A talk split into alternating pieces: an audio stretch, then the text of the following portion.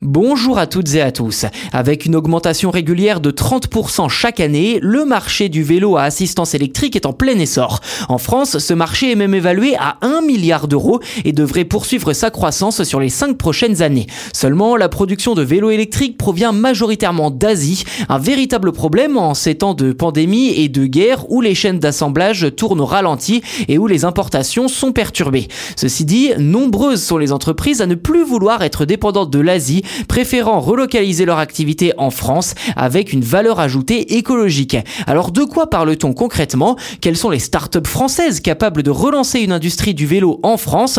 C'est ce que je vous propose de voir dans cet épisode.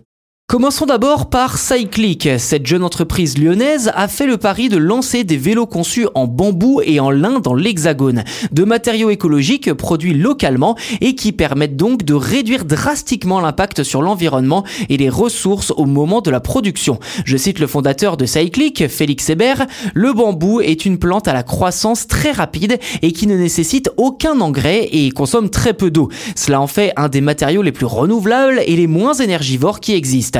Il possède également des propriétés mécaniques exceptionnelles puisque sa capacité de résistance est largement supérieure à celle de l'acier. Fin de citation. Baptisé Relief, ces vélos électriques émettraient 35 fois moins de CO2 au moment de la fabrication que les vélos en carbone ou en acier dont la quasi-intégralité sont fabriqués justement en Asie. L'entreprise espère en vendre 500 exemplaires d'ici la fin de l'année 2022, à la fois sur leur site mais aussi grâce à Decathlon, leur distributeur principal. Autre start-up française innovante, Watt, dont la particularité est de proposer, je cite, une double transmission, ou encore T-Bike ou Virvolt, qui elle se concentre sur le rétrofit. Comprenez par là la conversion des vieux vélos en vélos électriques sans en fabriquer de nouveaux.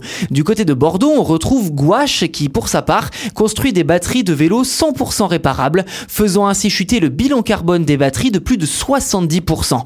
Au final, toutes ces innovations devraient permettre de créer plus de 100 000 emplois sur le long terme, voire le très long terme, puisque l'horizon annoncé, c'est quand même 2050.